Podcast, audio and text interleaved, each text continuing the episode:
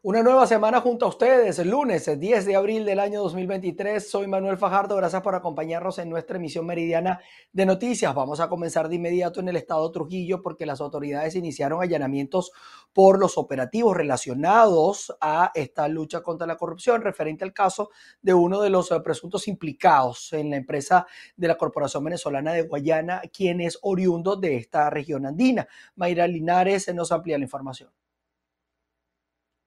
Saludos, muchísimas gracias eh, por este contacto. En el marco de los operativos contra la corrupción en Venezuela, se pudo conocer en estos días santos en el estado Trujillo, se efectuó allanamiento por parte de la Policía Nacional contra la Corrupción en el estado Trujillo, específicamente en Trujillo Capital, en el sector Carmona, donde estarían allanando la vivienda del vicepresidente de la CBG. Fueron algunos detalles que logramos obtener. Allí se encontraban para el momento eh, patrullas del Servicio Bolivariano de Inteligencia donde obstruyeron de una u otra manera el acercamiento para los medios de comunicación estarían efectuando una serie de estos trabajos de investigación en la región, recordándoles a ustedes y haciendo mención también acerca de la información brindada por el fiscal del Ministerio Público sobre varios implicados desde esta región que se encuentran ya detenidos. Nosotros estamos a la espera de seguir conociendo qué otros casos, qué otras averiguaciones y allanamientos eh, se producen en la región contra lo que serían propiedades de estos eh, presuntos detenidos implicados en estos casos. Es la información que nosotros tenemos, reportó para ustedes Mayra Linares. Vamos a revisar ahora parte de los resultados luego de este asueto de Semana Santa. Hasta en un 60% se redujeron los accidentes de tránsito durante la Semana Mayor. Esto lo informó el ministro de Interior, Justicia y Paz, Remigio Ceballos. Sí, gracias por el contacto y un saludo a quienes a esta hora sintonizan la emisión meridiana de noticias. El ministro de Interior, Justicia y Paz de Venezuela, Remigio Ceballos, ofreció un balance de lo que fue el operativo Semana Santa Segura 2023, en el cual aseguró que hubo una reducción de hasta un 60% de los accidentes de tránsito durante el asueto de la Semana Mayor. Además, Ceballos indicó que 141 mil funcionarios fueron dispuestos durante este operativo en las 18 troncales del país y afirmó que en un 90% se ubicó la ocupación hotelera en los distintos paradores turísticos de la nación. Asimismo, indicó que el flujo de los temporadistas también creció durante este año 2023. Este operativo Semana Santa Segura se mantendrá hasta este lunes para garantizar el buen regreso de los temporadistas, especialmente en las costas venezolanas. Esta es la información que nosotros tenemos hasta este momento y de esta manera devolvemos el contacto desde Caracas, Venezuela, Irene Mejías. Nos vamos hasta el estado Falcón, donde las autoridades del terminal terrestre de Coro registraron una baja en la demanda de los usuarios durante la Semana Mayor. Buenas tardes, establecemos este contacto desde la terminal de pasajeros Polica Salas, aquí en la ciudad de Coro. Vamos a conversar con el director Luis Gerardo Chávez para que nos hable de cómo ha estado el retorno de pasajeros el día de hoy lunes, para que nos dé un balance actualizado. Bueno, sí, este, hemos estado desde muy temprano pendientes de lo que ha sido ya el retorno de las personas que nos vinieron a visitar. Eh, hasta esta hora hemos visto una movilización importante de ese número de, turistas, de visitantes que estuvieron durante estos días de Semana Santa acá en nuestra ciudad. Igual vamos a estar durante todo el día monitoreando y también el día mañana porque hay personas que no viajan el mismo día eh, posterior a, culminar la Semana Santa, sino que lo dejan para eh, días próximos. Eh, con respecto al desarrollo, lo que fue el operativo durante todos estos días, tenemos que resaltar que afortunadamente no hubo ninguna novedad, ningún contratiempo que se presentase acá en las instalaciones del terminal de pasajeros. Tuvimos todo nuestro personal desplegado, tanto de operaciones como de recaudación, el personal administrativo, igual los distintos organismos nacionales, regionales y municipales que nos acompañaron. Este, el tema de las estadísticas puedo dar un balance eh, eh, de lo que fue desde el día 31 que comenzó el operativo hasta el día lunes. Manejamos una cifra de 5.732 pasajeros que salieron desde el terminal de pasajeros. Estamos ahorita revisando eh, del martes hasta el día de ayer cuál fue el total de la, de la movilización tenemos expectativas de que pudo haber superado un poco, no mucho, lo que fue la, la, cifra de movilización del año pasado. ¿Podría considerar que entonces la demanda fue Sí, Sí, nosotros pues, tenemos una expectativa que pueda aumentar aún más la, movilización de pasajeros por lo de, la temporada de carnaval, que fue eh, muy baja. Sin embargo, bueno, quizás por muchas situaciones eh, el, perdón, el, visitante o el usuario dejó para quedarse y eh, pasear, recrearse internamente acá mismo en la ciudad, pero sí tuvimos movilidad hacia Punto Fijo, hacia Dícora, hacia la Sierra y hacia el centro del país. Bien, muchísimas gracias. Bueno, es parte de la información que tenemos a esta hora desde la ciudad de Coro en el estado Falcón. Continuamos con más de noticias VPI TV. Mientras que en el estado Sucre se movilizaron unas 4.000 personas desde el terminal de pasajeros de Cumaná, cifra que representa un ligero incremento en comparación con las del año pasado. Un saludo amigos de BPI TV, establecemos este contacto desde el estado Sucre, específicamente desde el terminal de pasajeros de la ciudad de Cumaná para consultar cómo fue la movilización de turistas y propios durante esta Semana Santa. Buenos días, desde el terminal de pasajeros, Dani Velázquez, jefe de operaciones del mismo. Sí, bueno, ya lo que tenemos toda lo que es nuestro personal desde el terminal de pasajeros activo desde fin de semana pasado, todo referente con el retorno de los usuarios que bien decidieron pues, utilizar nuestra ciudad Cumaná como destino. Hasta ahorita todo se está movilizando con total normalidad, eh, lo que es referente con el retorno de esta Semana Santa. Con respecto a la movilización hacia otros municipios, hacia otro estado, una cantidad de pasajeros que nos pueda comentar. Bueno, hasta ahorita manejamos un balance de un aproximado de 4.000 personas que se movilizaron por todo lo que tuvo que ver acá el terminal de pasajeros. Todo de aquí, eh, cuando tuvimos la, el recibimiento, pues, se, las ciudades de Caracas, Maracay, Valencia, eh, Ciudad Bolívar. Después acá se destinaron varios destinos, Carúpano, Casanay, eh, Cariaco, Maributar, Cumanacoa. Todo, toda esa movilidad, lo que fue todo este, toda esta semana de Semana, de Semana Santa. En comparación con años anteriores, hubo un incremento, un descenso de eh, la movilización. Bueno, comparado con lo que fue referente al año pasado, hubo un pequeño incremento, un ligero incremento con la movilidad de usuarios en este terminal. Bien, escuchábamos al director de esta institución, este es el aporte informativo que podemos ofrecerles a esta hora desde este estado del oriente del país. Reporto para ustedes Andrea Fabiani. Durante el fin de semana, un hombre murió por inmersión, esto en el estado Mérida. Además, algunos accidentes de tránsito se reportaron en distintos municipios. Amigos de BPI TV, durante este fin de semana, un hombre de 34 años de edad murió por inmersión en el balneario de Palmarito. El hombre fue identificado como Elvis Antonio López y a pesar de la primera información que aclaraba que él había muerto durante el festival playero que se realizaba en esta zona. Luego, desde el Cuerpo de Bomberos del Estado Mérida, se aclaró que él no estaba realizando actividades con respecto al Festival Playero ni tampoco estaba en la zona donde se ejecutaba este festival que se inició desde Semana Santa, desde el miércoles de la Semana Santa y pues se mantenía durante el fin de semana. Se aclaró esta información a pesar de que se confirmó que el cuerpo del hombre fue rescatado aproximadamente a las 6 de la tarde por diferentes funcionarios de los cuerpos de bombero y otros cuerpos rescatistas, quienes realizaron la búsqueda para hallar definitivamente el cuerpo de López, quien finalmente murió por inmersión. Esta fue parte de la aclaratoria realizada. Se va a dar un balance general o se espera un balance general por parte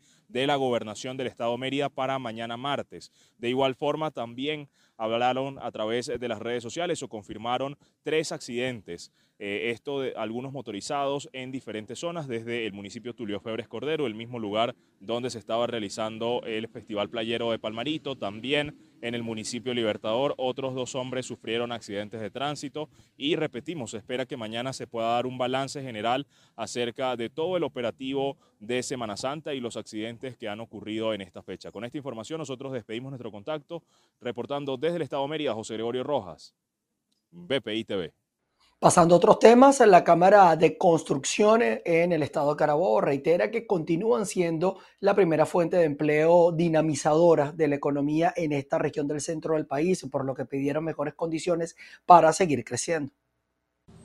Gracias por el contacto que lo establecemos a esta hora desde el Estado Carabobo. El presidente de la Cámara de Construcción destacó que el bajo poder adquisitivo, además de la falta de financiamiento, inciden directamente en la adquisición de viviendas y el renacer del sector primario de la construcción. Veamos. Nosotros no tenemos ahorita capacidad de, apalancarnos con el sector financiero. Necesitamos eh, apalancamiento para poder producir. Segundo punto, necesitamos una modificación de las leyes que se está trabajando bastante en ese sentido y en este evento vamos a decir, eh, eh, creo que vamos a poder dar buena justicia en cuanto, por ejemplo, le menciono dos, la ley de, arrendamiento financiero, la ley de estafa inmobiliaria. El tercer problema que tenemos es el problema del, valor adquisitivo del mercado, del, mercado, perdón, del mercado secundario. Y este problema eh, lo estamos eh, trabajando también. Y le voy a mencionar un, cuarto que, por supuesto, es el tema del poder adquisitivo. Y el tema del poder adquisitivo, bueno, es un tema macroeconómico, pero sí les puedo decir que si nosotros resolvemos el tema del, poder, del financiamiento, también de alguna manera nosotros podíamos rezagar el tema del poder adquisitivo, porque el tema no es tanto cuánto la persona puede, puede pagar como costo final, sino cuánto tiene que pagar en sus mensualidades. El representante gremial anunció que para el próximo 20 de abril Carabobo será la sede de un encuentro nacional del sector construcción para ofrecer un balance y posibles soluciones. Desde Carabobo, Venezuela, Ruth Lavero. La alcaldía del municipio Juan Germán Rocio Nieves, en el estado Guárico, inició la reubicación de más de 18 eh, mm, trabajadores informales eh, que se encontraban en el corredor vial de la Avenida Bolívar, eh, principal vía de acceso a San Juan de los Morros. Hola Manuel, estas acciones son efectuadas a través de la alcaldía por medio, la alcaldía del municipio Juan Germán Rocio Nieves, municipio capital en el estado Guárico, por medio de la policía de esta jurisdicción. Y para ello nosotros vamos a conversar con Rodolfo Villasmil, quien es el director de este organismo de seguridad. Eh, comandante, háblenos un poco de eh, este operativo que han realizado, este despliegue hoy, hoy lunes en cuanto a la reubicación de trabajadores informales. Bueno, es un operativo que ya viene del año pasado y respetando un acuerdo entre los buhoneros que solicitaron vender su mercancía hasta el domingo de resurrección, comenzamos hoy el operativo por instrucciones de la alcaldesa y haciendo valer el decreto de, reorganización y de corredor vial de la avenida Bolívar y la avenida José Félix Rivas. Eh, hubo un detenido que lo tenemos aquí, lo vamos a presentar a la fiscalía por desacato, por hacer resistencia a la autoridad. Se le notificó a las otras personas que, bueno, van a correr con la misma suerte si no acatan las instrucciones que está dando la ciudad alcalde. Esta vez este, fuimos más tranquilos, le avisamos y a partir de mañana comenzamos el operativo fuertemente con inclusive con apoyo de la Secretaría de Seguridad del Estado Guárico. Entendemos que también hay denuncias de algunos comerciantes, ¿no? No solamente este permiso que tenían de trabajar hasta el domingo pasado, sino hay denuncias también de comerciantes que se han quejado por el derecho frente y, y el desorden, ¿no? Que genera todo esto. Los comerciantes este, se niegan a pagar sus impuestos ya que los boneros le obstaculizan el libre tránsito de los peatones y no pueden vender sus mercancías, le cierran prácticamente sus puertas y ellos están pagando correctamente sus impuestos y están presionando y están exigiéndole a la ciudad alcaldesa que le limpie la avenida Bolívar y la avenida José Félix Riva de buhoneros para que ellos puedan ejercer su libre comercio. También los peatones exclusivamente los que tienen falla en el rostro, como que le falta una pierna o tienen alguna, algún problema de incapacidad, ellos no pueden transitar por las aceras. Las aceras se hicieron para que pasen los peatones, ellos la toman completa y no quieren entender que esto es para el mejoramiento de nuestro municipio.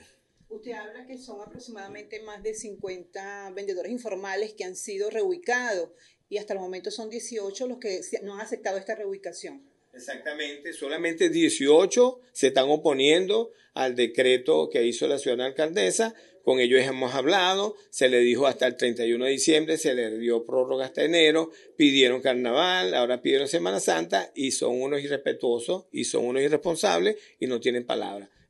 Bien, parte de las palabras que ofrecía el director de la Policía Municipal en Juan Germán Rocio, Rodolfo Villasmil, podemos agregar a este reporte igualmente que estos trabajadores informales están siendo reubicados en otras calles que no alteran eh, la vía pública principalmente. En Guárico, Venezuela, Jorge González.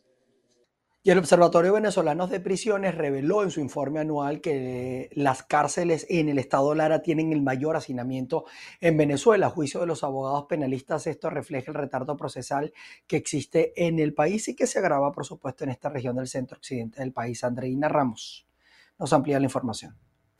Hola, ¿qué tal? Muy buenas tardes. Feliz inicio de semana para toda nuestra audiencia. El más reciente informe presentado por el Observatorio Venezolano de Prisiones revela que las cárceles de Fénix y Uribana, ubicadas al norte de la ciudad de Barquisimeto, tienen hacinamiento, una situación que viene siendo denunciada por diferentes organizaciones no gubernamentales en defensa de los derechos humanos y por los abogados penalistas, que también han denunciado el retardo procesal que contribuye a este hacinamiento. Es inaceptable nuevamente por parte del Estado que no brinda las condiciones mínimas a los privados de libertad para que estén desenvolviéndose en las cárceles aquí en nuestro Estado. Es imposible observar ese retardo procesal que existe el día a día en nuestros tribunales. Es una condición que hoy el régimen no busca cambiar la manera a través de los tribunales de control y de los tribunales de juicio buscar algunas veces darle la libertad posible a esos privados de libertad. Hemos visto causas en donde no hay elemento de convicción, donde no hay elemento probatorio para que la persona sea realmente culpable y sin embargo los tribunales de juicio lo condenan o muchas veces los tribunales de control lo condenan. De una forma u otra nosotros tenemos que buscar la manera de cambiar esta situación a lo interno el Código Orgánico Procesal Penal es la mejor herramienta que hoy tenemos los penalistas. Sin embargo, hoy los jueces de control y materia de juicio no la saben aplicar. Alexis, ustedes como movimiento Vinotinto han denunciado el hacinamiento en las cárceles de Uribán. ¿Es algo nuevo la presentación de este informe? No, no es nada nuevo, al contrario, se ha venido este, incrementando la situación. No solamente denunciar el hacinamiento, sino la situación del cobro de vacunas que internamente los privados tienen que dar. Para comerse un arroz tienen que darle casi 10 dólares, para tomar agua tienen que dar 5 dólares, para utilizar los espacios tienen que dar entre 20 y 30 dólares.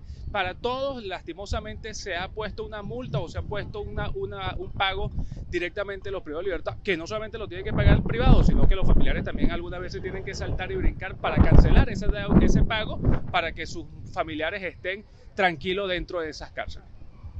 En Venezuela hay un total de 52 recintos carcelarios. Cabe destacar que en el año 2019 una comisión de las Naciones Unidas visitó precisamente las cárceles de Fénix y Uribana para corroborar las denuncias que se han estado realizando desde algunas organizaciones no gubernamentales y activistas de derechos humanos quienes junto con los familiares de estos privados de libertad denuncian hacinamiento y las pésimas condiciones de vida en las que se encuentran sometidos los privados de libertad y que hoy se demuestra nuevamente con este informe presentado por el Observatorio Venezolano de Prisiones.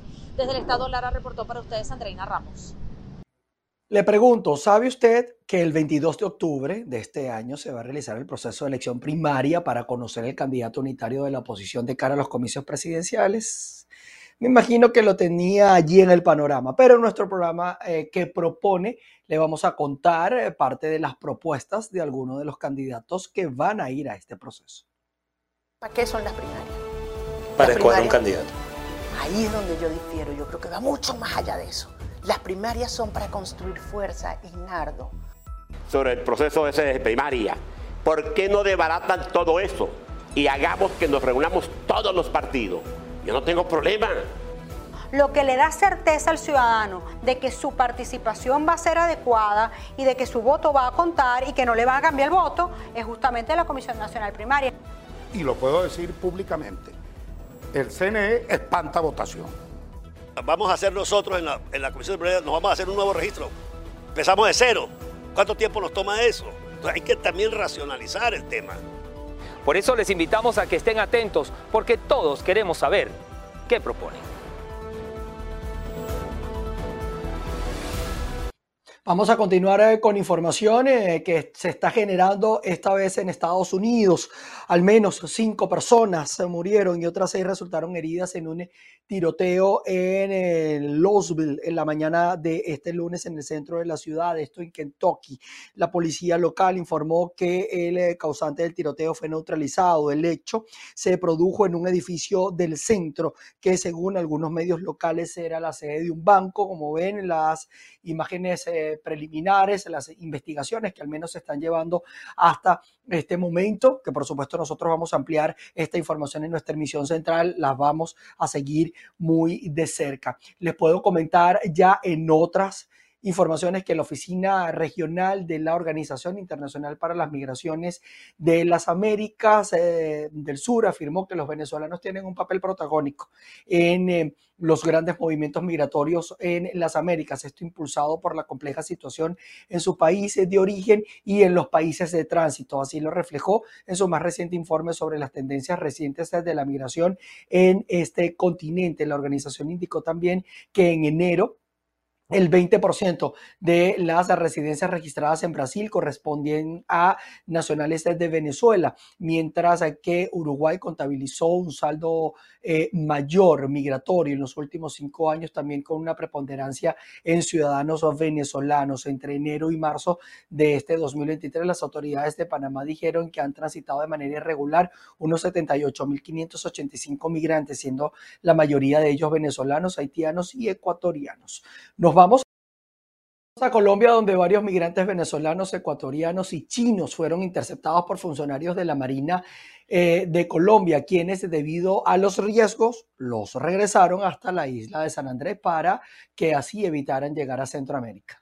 26 personas fueron rescatadas por personal de la unidad de guardacostas de la Armada Nacional en la isla de San Andrés. Según las autoridades, iban en una embarcación considerada ilegal con destino a Nicaragua para posteriormente tomar camino hacia otros países de Centroamérica.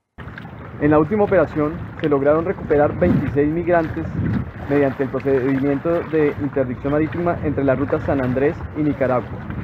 Con esto se logró poner a salvo al personal y traerlos nuevamente a San Andrés para entregarlos a las autoridades competentes. Dentro de este personal se encontraban nueve menores, los cuales fueron entregados a la comisaría de familia. La estación de guardacostas seguirá comprometido para realizar este tipo de operaciones y salvaguardar la vida humana en el mar. De acuerdo a la información oficial, nueve menores de edad se encontraban entre las personas salvaguardadas que eran transportadas en una lancha sin las condiciones mínimas de seguridad, razón por la cual fue conducida por los tripulantes de la Armada Nacional hasta el muelle principal de guardacostas de San Andrés. Los migrantes rescatados eran de nacionalidad venezolana, ecuatoriana y china y fueron puestos a disposición de Migración Colombia. Los menores de edad fueron atendidos por las autoridades competentes con el fin de restablecer sus derechos. Por otra parte, dos tripulantes de una motonave interceptada en esa misma operación de la Armada Nacional fueron dejados a disposición de la Fiscalía General de la Nación. En Bogotá, Miguel Cardosa, BPI TV. Pasamos a la ciudad de Belén, en Brasil, donde el mayor mercado al aire libre de América Latina será remodelado tras cumplir 396 años. En el lugar se vende todo tipo de productos de la Amazonía. Belén, considerado el principal punto de entrada para la Amazonía, posee una vitrina importante de productos, el Mercado Vero Peso, mayor feria al aire libre de América Latina, que acaba de cumplir 396 años. El lugar será revitalizado para acabar su actual imagen de lugar sucio e inseguro.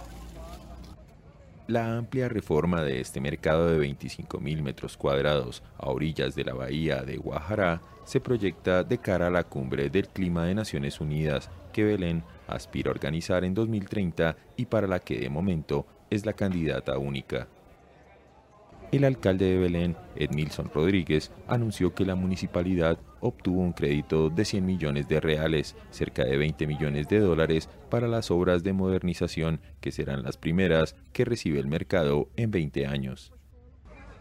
Rodríguez reconoció los diferentes problemas del mercado, principalmente la inseguridad, la suciedad y las fallas de drenaje, que hacen que el olor a orina se concentre.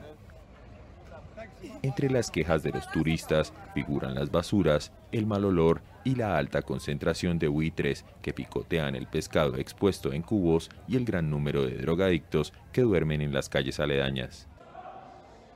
La modernización es de vital importancia para un mercado que genera cerca de 5.000 empleos, recibe cada día unas 30.000 personas, moviliza diariamente unas 15.000 toneladas de pescado y 50.000 cestos de azaí, una de las frutas amazónicas más demandadas, además de 3.000 toneladas de frutas y verduras.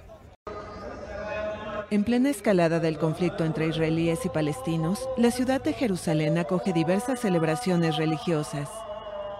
El domingo coincidieron las actividades por la Pascua cristiana, el Pesaj judío y el mes sagrado musulmán del Ramadán. Las autoridades israelíes ordenaron un gran despliegue policial en la ciudad vieja, lugar de choques entre las tres religiones. La región registra un aumento de la violencia desde el miércoles, cuando las fuerzas israelíes irrumpieron brutalmente en la mezquita Al-Aqsa de Jerusalén, tercer lugar santo del Islam, y desalojaron violentamente a los fieles durante sus oraciones nocturnas.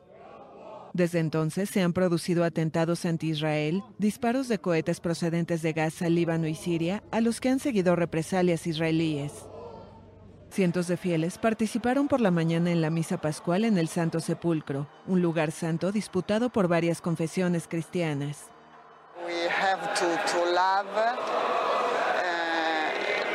Tenemos que amarnos cada uno. Y tenemos que evitar la violencia. Con nuestras guerras, con nuestros comportamientos. Tenemos que evitar la violencia. Pero en nuestra vida diaria es muy difícil darse cuenta.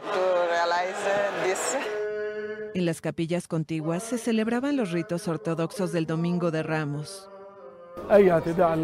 Cualquier ataque a la mezquita de Al-Aqsa es un ataque a la iglesia de la resurrección y es un ataque a todas las santidades, ya sean cristianas o islámicas. Palestina no se puede dividir de ninguna manera. Es una sola pieza y un solo lugar en el que hemos vivido durante miles de años y seguiremos viviendo con todas sus preocupaciones, cristianos y musulmanes en esta tierra.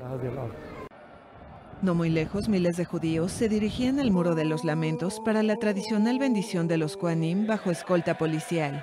En teoría, los judíos no pueden acceder al monte del templo por prohibición de los rabinos, pero muchos desobedecen el veto. El conflicto israelo-palestino se ha intensificado este año. Al menos 92 palestinos, 18 israelíes, una ucraniana y un italiano han perdido la vida, según un recuento de la AFP a partir de fuentes oficiales las religiones deben unirnos a todos, independientemente. Nosotros con esto llegamos al final de nuestra emisión meridiana de noticias. Gracias a ustedes por este primer contacto con la información. Vamos a seguir trabajando para ustedes a las seis de la tarde. Los espero por acá para llevarles eh, toda la información de este lunes en un resumen que siempre se lo presentamos a ustedes en nuestra emisión central de noticias. Allí los espero. Buen provecho.